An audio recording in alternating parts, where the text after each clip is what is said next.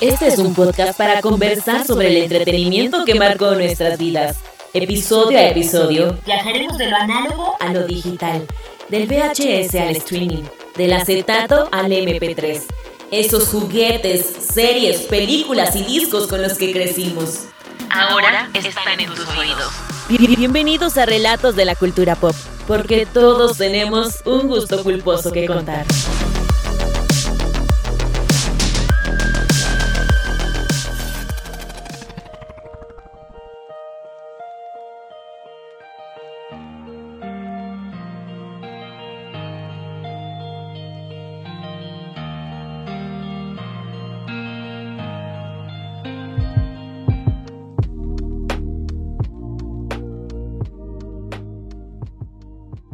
Bueno, David, ya estamos en un quinto episodio de Relatos de la Cultura Pop.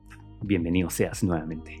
Gracias, Pato, por la invitación. En este episodio te quiero hablar de algo porque muchos me comentaron acerca de ese recuerdo que les trajimos con los famosos playlists. Y, créanme que este episodio no tiene nada que ver porque es el aniversario del disco, de la banda, el cumpleaños de alguno de ellos. No, nada que ver. Sino que simplemente fue algo que sucedió en 1995. Un año muy peculiar.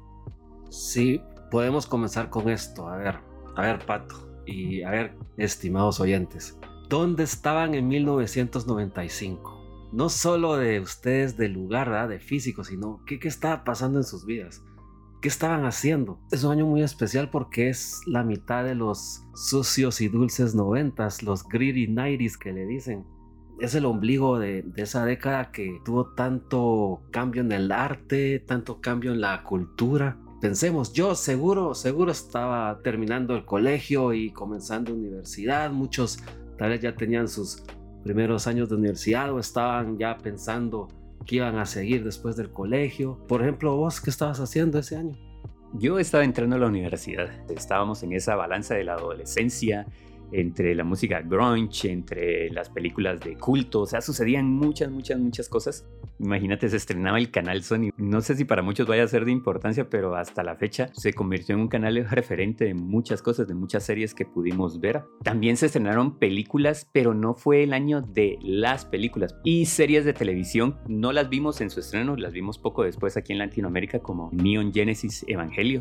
Sí, lo divertido es que la vi mucho después que, que la estrenaron, pero es una de mis series favoritas de anime. Y sí, lo que decís del cine, ya la tecnología está cambiando, entonces ya podíamos ver películas menos bobas. Todas las boberías de los ochentas ya se estaban guardando ahí en un cajón, igual que el rock ochentero también ya se había guardado en una tumba casi. Y lo del grunge que vos decís es interesante porque a las masas ya no le parecía algo tan atractivo, algo divertido.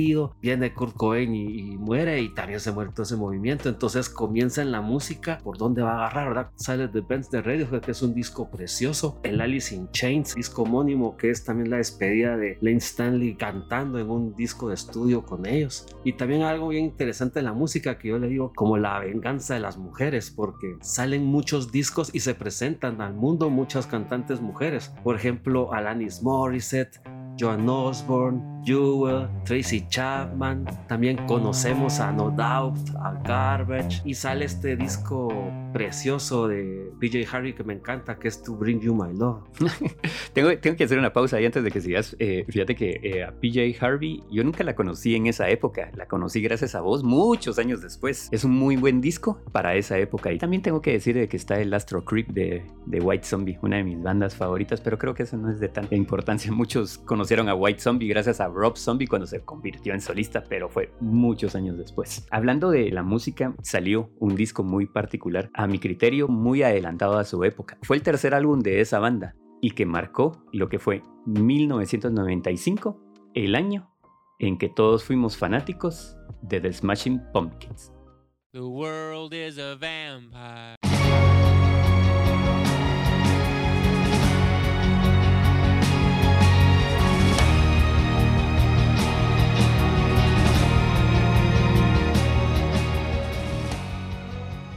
Es divertido saber que todos fuimos fanáticos de Smashing Pumpkins y unos lo fueron y ni se dieron cuenta. Es un disco doble, ¿verdad? Que, que no es tan fácil de escuchar, pero los sencillos tienen un valor tremendo en la cultura pop porque se escucharon durante años. Por ejemplo, 1979 es una canción pop perfecta, es, es perfecta, es preciosa. Así como yo la empecé a escuchar en, en la radio, también la empecé a escuchar en MTV. Después ya la empecé a escuchar en cualquier reunión de amigos, la empecé a escuchar en fiestas, mientras hacíamos tareas en la universidad sonaba la canción y ya cuando la empecé a escuchar en piñatas, en primera comunión, ahí me di cuenta, bueno, ya esta canción no conoce fronteras. Y diste en un punto, porque digamos, muchos no van a considerar 1979 como una canción pop rock, pero era lo que tenía el disco, tenía esta variedad de géneros musicales, porque también existe esta de Zero, que es un cambio totalmente de sonido, Tonight Tonight, que es una canción muy melodiosa y todo. Pero hay una canción muy peculiar que es, eh, que es muy fuerte. Todos pensaban que ellos iban a tomar como que esta melodía gronchera que ya traían, pero ellos querían hacer algo y cambiar totalmente el panorama. Y The Smashing Pumpkins lo hizo con este disco, que sigue siendo un disco que no cambia generaciones, que no se añeja con los años, sino que sigue vigente. Para mí antes de esto eran como cuatro nerditos que pues tocaban música triste como que no me los tomaba tan en serio, pero ya después viene y salen en este video de Bullet with Butterfly Wings, con una canción tan fuerte y, una imagen de mezcla de, de, emos, de algo bien dark con David Bowie, con, por todo lo plateado y lo brillante, gente enlodada, la, la, no sé, fue algo fascinante. A mí me captaron desde el principio y desde esta canción ya comencé yo a tenerlos en mi radar eh, más seguido y después pues sale algo algo tan precioso como Tonight Tonight, que uno escucha esa canción y de verdad te traslada otros lugares. Es una canción preciosa, las cuerdas suenan maravilloso. Y también hay que agradecer el video, ¿verdad? Porque este, bueno, estuvimos escuchando a Smashing Pumpkins durante muchos años, pero también los estuvimos viendo en la televisión porque los videos los ponían en TV, Televisión Nacional, donde fuera estaban los videos. Y este de Tonight Tonight es muy especial porque es el tributo a los inicios del cine. Pues así como cuidaron mucho su imagen y cuidaron mucho el sonido del disco, también los videos. Y sí tenés razón con lo de Tonight Tonight y el video y lo que vimos en la televisión, ellos reflejaban lo que el disco traía, si te das cuenta, era muy, muy pintoresco, ¿ves? Las imágenes, lo clásico, las ropas, que no podemos decir, ah, es que el disco lo mostraba, pero digamos, lo que Billy Corgan quiso hacer era recordar ese pasado, como que era la inspiración de todo lo que a, él lo había hecho un artista y lo quiso transmitir en el disco y eso también hizo que lo transmitiera en, en sus videos. Y como te digo, es, es, el disco que va a seguir sonando, que vamos a seguir viendo y nos va a seguir sorprendiendo. Algo muy interesante, Pato, de es la primera vez como que se salen del huacal, se puede decir, Smashing Pumpkins, pues se muestran como algo que pues que no se había visto todavía en ese tiempo. Eh, sacan este sonido y este look que después lo podemos ver en los grupos estos de rock emo. Entonces ellos también siempre como que sufrieron un poquito de estar adelantados a su tiempo. Si te das cuenta en sus discos siempre buscaron dar un giro, dar algo diferente a raíz del Melancholy. Sí, y es el disco que marcó el look de que hasta el día de hoy tiene Billy Corgan. En la primera canción que ellos presentan, la de Bullet with Butterfly Wings, él todavía tiene el look de los discos pasados, él todavía tenía su cabello, pero en el siguiente video, que creo que es el de Zero, ya sale con este look precedente, el look de Billy Corgan con el que todos lo conocieron, porque no me recuerdo que alguien lo haya conocido así con pelito y pueda decir, ah, es que él siempre él tuvo un look así mero extraño, que era un look como que de niño de los años 50, si te das cuenta pero el disco cambió todo y yo me imagino que también los debe haber cambiado a ellos como personajes, como artistas, como compositores. Me imagino que el disco también creó algo en ellos, aunque sabemos de que el crédito total del disco hasta la fecha se lo lleva Billy Corgan. Totalmente, Pato. Eh, Billy Corgan es el,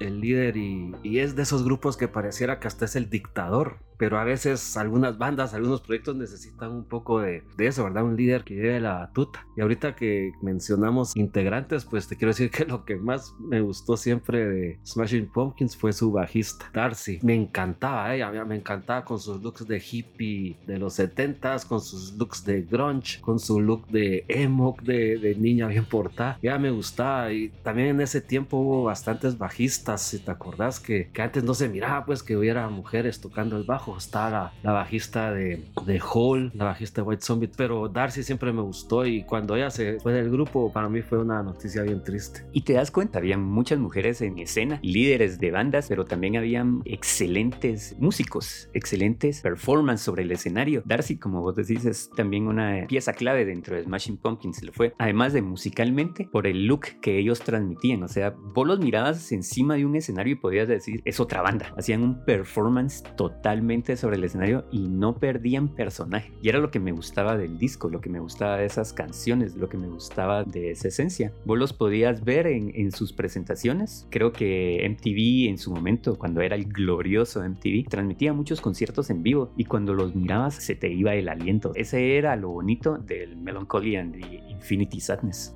Tiene razón porque lo que uno veía de ellos uno lo escuchaba en la música y sobre todo en ese disco. Por ejemplo, te voy a decir mi, mi, anécdota. En 1995 yo estaba estudiando ya en la universidad, pero estudiando una carrera que no me gustaba, en una universidad, bueno, en una facultad más que todo que tampoco me gustaba. Ya solo con eso ya tus compañeros de estudio pues ya tampoco es como de tu agrado. Después me salí, ¿verdad? Ya no quería seguir estudiando. Veía que todos mis amigos hablaban de, de sus estudios y sus aspiraciones. Yo no tenía nada que decirles. Después ya entré a, otra carrera que me gustó, comencé a conocer personas más afines a mis gustos, a mis intereses, que que no fue algo como tocar fondo y comenzar a salir, ¿verdad? Los primeros pasos de salir. Y todo eso yo lo tengo muy en mi, en mi memoria, con música de Smashing Pumpkins, con música de este disco, con Bullet with Butterfly Wings, con Tonight Tonight. Fueron cinco sencillos que no solo sonaron ese año, sonaron durante, ¿qué? Dos, tres años más. Si lo vemos aún todavía con lo mejor de los 90 o vamos a escuchar canciones así del recuerdo. Suena 1979, suena Tonight Tonight. Y lo voy a poner de esa manera, si vos entras a Spotify sus primeras cuatro o cinco canciones creo que son de este disco. Y lo que decís es muy cierto, la época en la que estábamos viviendo muchos de nosotros como adolescentes, nos sucedían muchas cosas. No sé si Billy Corgan tenía la misma edad que nosotros, tal vez era unos cinco años más,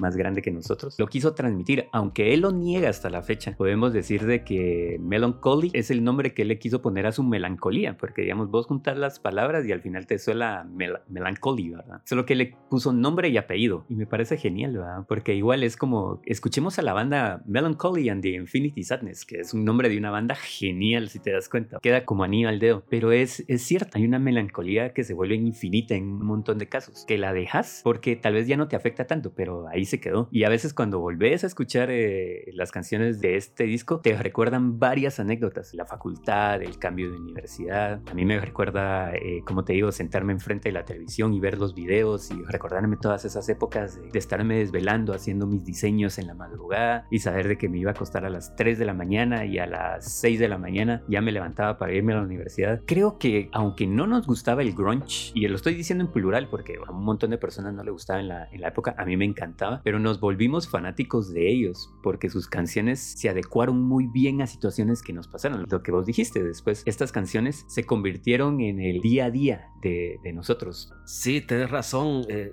esas canciones duraron de, de 3 a 5 años en la radio, en todos lados. Imagínate, ya 3 años de tu vida escuchando estas canciones, como que ya se vuelven parte de, y aunque no sos fanático de, o no eras fanático, las escuchabas y te gustaba, le subías volumen y todo. Son 17 canciones, 22 canciones, no me recuerdo cuántas son, pero 5 canciones que marcaron el precedente de todos. Y es el motivo por el cual yo digo que todos fuimos fanáticos de Smashing Pumpkins, porque 1979 te trae anécdotas. Hay un montón que la utilizan como bandera, porque muchos nacieron en ese año. Tonight Tonight, aunque no era romántica, ¿quién no dedicó esa canción a su pareja, a algo que le haya pasado?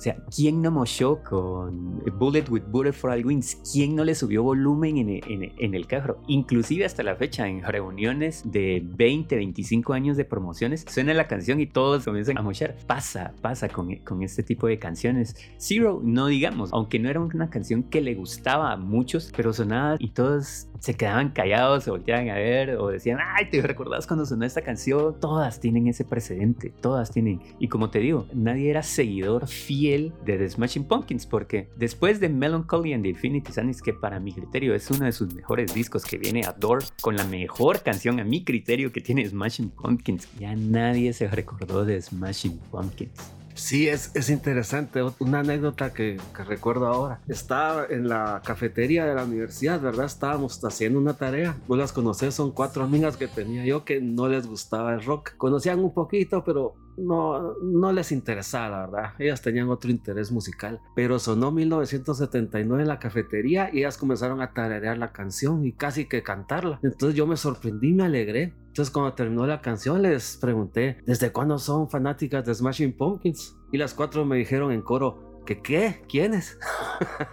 no tenían ni idea de quién era el grupo. Sabían que había un video porque sí, yo creo que vi un pelón ahí en un taxi que cantaba. Yo, bueno, tiene alguna idea del video, pensé. Pero, ¿sabes qué me, me, afectó a mí mucho? Mi oído melómano todavía no estaba como que maduro. Entonces, ese disco doble yo no lo digerí como debí. Yo no digerí esos dos discos y todas las canciones. Lastimosamente, no recuerdo quién me regaló un cassette con ese disco. Era un cassette de 90 minutos. Entonces, no, no estaban todas las canciones, pero era un como resumen, digamos. Y ese fue mi Melancholy and Infinite Sadness ese cassette de 90 minutos. Y, y sí recuerdo que, que, yo lo escuchaba y me gustaba y, y, muchas canciones, inclusive las que no son famosas, me acordaba mucho al rock nacional de ese momento, que era así con la guitarra, toda fuerte, toda como recordando un poquito la guitarra del grunge, ¿verdad? La voz del Billy Corgan que pasaba de una voz suave a gritar porque no, eran nota alta, eran gritos los que pegaba. Entonces este disco lastimosamente en ese tiempo no lo digerí como, como me hubiera gustado. Años después ya pude escuchar discos dobles así como el de The Fragile de Nine Inch Nails o, o In Your Honor de Foo Fighters. Ya mi oído estaba más maduro. Me hubiera encantado escucharlos así. Yo no voy a decir de que yo escuché el disco nomás salió. Yo el disco lo tuve muchos años después, porque muchos desconocen y vuelvo a decir, hasta Billy Corgan lo niega de que es un disco conceptual, de que vos pones la primera canción y te transporta hacia la última. Él lo niega, él dice que nunca hizo un disco de esa manera que él simplemente agarró todas las canciones y las metió y que simplemente salió un disco doble y que era de su creación que él no quiso que en su momento alguien se transportara con la melodía. Puede ser su carácter como es, como te digo, es un personaje y toda la cosa, pero es un disco muy bonito, es un disco conceptual.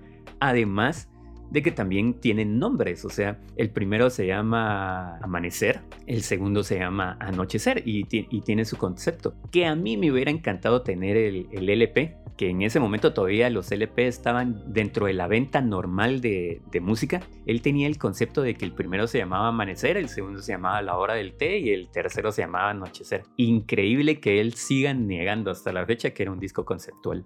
Sí, Billy Corgan y su sarcasmo, sobre todo con ese disco. Fíjate que en una entrevista recuerdo que le preguntaron de por qué el grupo había elegido Bullet with Butterfly Wings como su primer sencillo. Y su respuesta fue, eh, nosotros no lo elegimos, lo eligió la disquera después de un estudio de mercado con unos jóvenes en un centro comercial. No sé si él tal vez sintió que comprometió mucho el sonido de la banda o por ser el líder, él tal vez estaba pensando algo diferente, no sé, pero él con ese disco siempre ha sido muy sarcástico con sus respuestas. Creo que cualquiera de las cinco canciones que, que conocimos cualquiera de esas cinco canciones hubiese funcionado como punta de lanza para presentar el disco. Cualquiera. Inclusive muchos creen que Tonight Tonight fue la primera canción que salió de, del disco, que fue el single. Y, y, no fue así. Simplemente Tonight Tonight fue la canción más popular que tuvo el disco. Todo mundo ha escuchado esa canción y todo mundo tiene un recuerdo con esa canción. Y con lo que vos decías acerca del oído melómano y que cuesta escuchar el disco, sí, cuesta cuesta un mundo escucharlo. Y hay que tener como que paciencia porque es un disco que cambia muchas veces en sus melodías, se vuelve melodioso, de ahí se vuelve rockero, metalero y tiene de todo. Inclusive si ustedes van y, si lo escuchan en Spotify, hay una versión especial, una versión deluxe que son cinco discos que contiene esa, esa versión y tiene todas las versiones que se pudieron haber escuchado de las canciones de ellos, en todas sus presentaciones, en todas sus formas, eh, tamaños y gustos. Entonces, si quieren escucharlo, vayan preparados. Porque sí, sí, sí cuesta, sí cuesta. Y, es, y cuesta entender a, Billy Corgan. Pero créanme que van a salir fascinados de escuchar lo camaleónico que puede ser Melancholy and Infinity Sadness.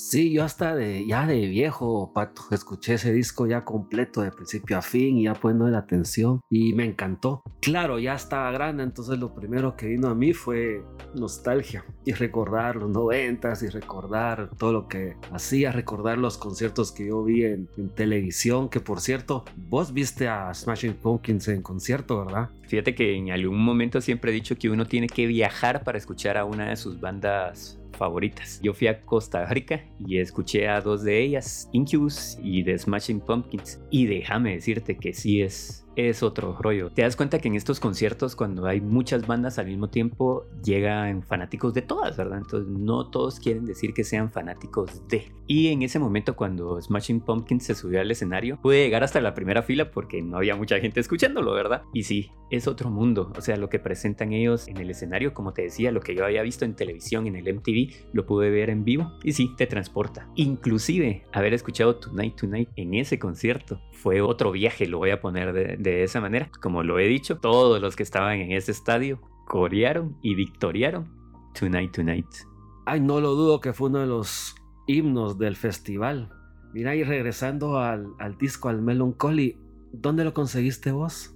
Es la historia más divertida de todo. Aquí en Guatemala existió un lugar que se llamaba CD Warehouse, donde vos podías conseguir discos baratos y donde vos podías ir a cambiar tus discos, inclusive, o sea, ellos te aceptaban discos que vos ya no quisieras, te los compraban y todo. Durante los noventas yo tuve una, mi época en la que compraba de todo, de todo, de todo. Y entonces me hice con una colección, imagínate, de, de, música de rap, que muchos me molestaron en ese entonces, muchos de mis amigos en el colegio, porque decían que yo era el rapero de ellos, pero que porque escuchaba música de rock. Y me di cuenta que cuando compré varios de estos, solo los compré por una o dos canciones. O sea, al final de cuentas los discos eran muy, muy, muy malos. Dije, voy a ir a probar, a irlos a vender. Eran un montón. Llegué a CD Warehouse, me los compraron a un precio ridículo. Bueno, yo acepté porque quería otro disco en mi colección y ahí apareció Melancholy and the Infinity Sadness.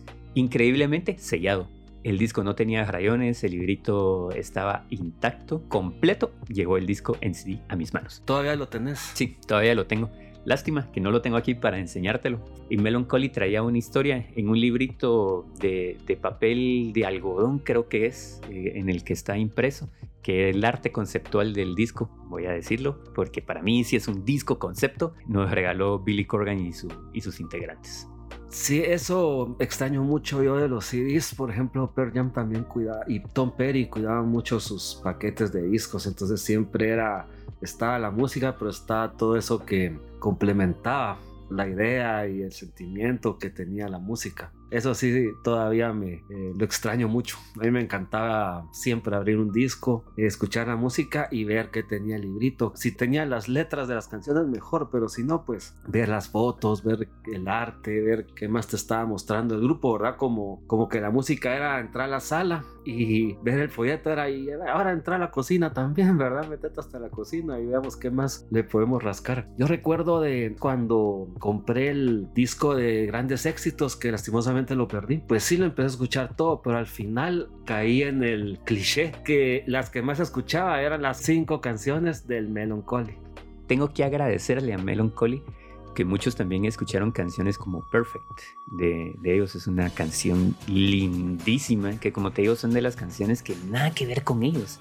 También está Disarm, que es una canción que viene antes de, de, del Melancholy, pero cuando ya escuchaste y conociste a, a, The Smashing Pumpkins, te interesó escuchar otras canciones. Vuelvo y repito, eh, está Adore, que para mí ese, esa canción es genial en todo su sentido, desde la letra, de la música hasta el video. Es otro mundo. Muchos se hicieron fanáticos de la banda gracias a este. Muchos solo escucharon sus canciones, pero las conocieron y nos dio la oportunidad de conocer un tipo diferente de música. Como vos mencionabas al principio, el grunge ya estaba muriendo y necesitábamos conocer otros géneros. Y eso es lo que tiene Melancholy. Tiene pop, como lo que vos decís, tiene rock, tiene grunge, tiene metal. Y entonces dio esa pauta a que muchos conocieran otro tipo diferente de música y darle la puerta a bandas que vinieron después, que adaptaron estos ritmos musicales y que simplemente triunfaron. ¿Por qué? Porque ya conocíamos los géneros. Ahora recuerdo, fíjate que en los Grammy de, no me acuerdo si fue 1993 o 1994, fue la primera vez que premiaron a la categoría alternativo. rock alternativo. Como era la primera vez, entre los nominados estaba Smashing Pumpkins, por ejemplo. Todavía como que se sentía que eran un poco underground. Pero en esa categoría estaba también YouTube, le llamaba los lados B de su Europa. Y ganó YouTube y subió Bono a recibir el premio y lo primero que dijo alternativo, dijo así con una manera como sarcasmo, ¿verdad? Y recuerdo que su, su speech comenzó con a los Smashing Pumpkins los quiero ver en un estadio.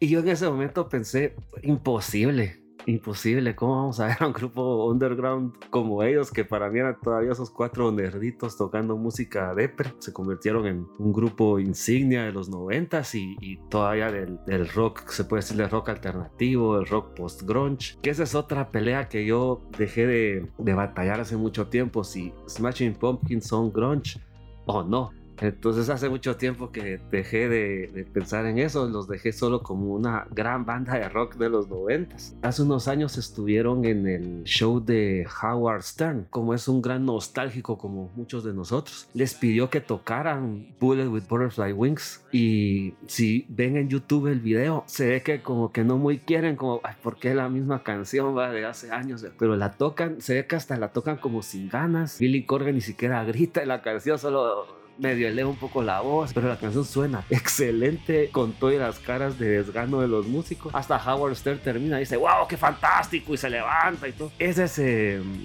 como el legado, ¿verdad? Que ellos dejan. Dejan unas canciones eh, que, que, no se van a olvidar, dejan unas canciones que ya se quedaron grabadas en, en nuestra memoria y que están vinculadas directamente con muchas de las primeras experiencias que tuvimos nosotros como adultos, como jóvenes adultos. Tengo que decir de que 1995 nos dejó muchas cosas buenas, como lo que acabamos de mencionar de Melancholy and the Infinity Sadness. También nos dejó muchas cosas malas como Showgirls.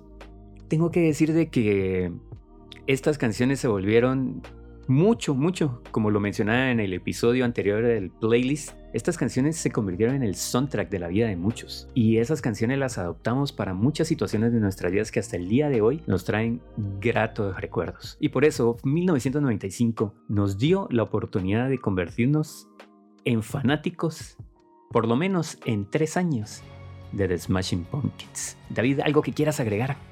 Pues solamente que quienes no han escuchado todavía estas canciones, que tal vez hay algunos por ahí, o que las han escuchado y no sabían que eran Smashing Pumpkins, los invito a escucharlas. Son canciones hermosas, son canciones que fueron muy bien producidas, que si las escuchamos, tal vez si las escucha alguien por primera vez hoy, va a pensar que este año se produjeron. Escúchenlas, denle la oportunidad de escuchar la melancolía infinita de este disco. Gracias por escucharnos. Nos vemos en el próximo episodio de Relatos de la Cultura Pop.